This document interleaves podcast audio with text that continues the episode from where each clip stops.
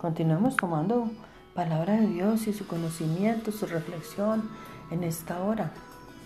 La palabra de, hoy también se basa en el Salmo 91, 9, 13, en el nombre de Jesús. Porque has puesto a Jehová, que es mi esperanza, al Altísimo por mi, tu habitación.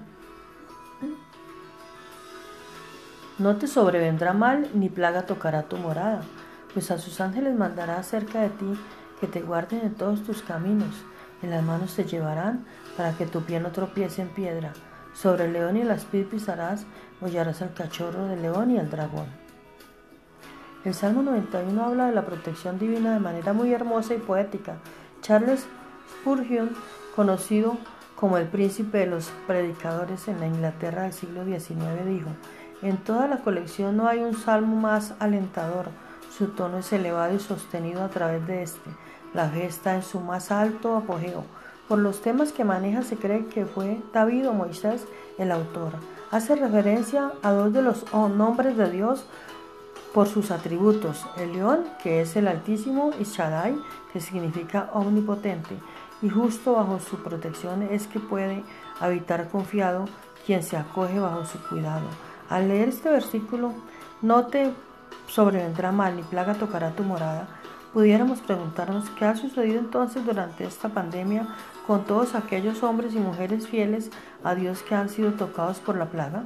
El Señor dijo muy claro que en el mundo tendríamos aflicción, Juan 16:33, pero que podríamos seguir confiando en Él, pues la victoria que Él nos ofrece no se limita a lo terrenal, sino que trasciende a la eternidad. En los versículos 2 y 13 de este Salmo 91 dice que Él enviará a sus ángeles para que el pie del que vive abajo su protección no tropezara y sin embargo podemos ver en las experiencias de nuestro Señor Jesucristo, Dios hecho carne, que en su camino a ser crucificado muchas veces sus pies tropezaron o fueron vencidos por el peso que tenían descargando. Y esto nos habla de propósitos eternos. También podemos entender que no hay nada en la vida que de quienes hemos confiado en el Señor que no tenga un propósito en sus manos.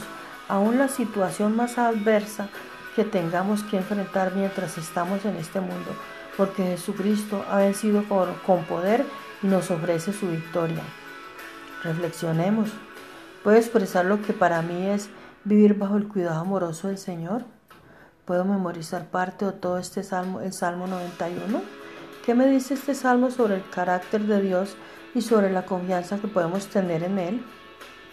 Dios Altísimo, te damos gracias por tu protección y cuidado. En ti confiamos todo nuestro ser. En Jesús oramos. Amén.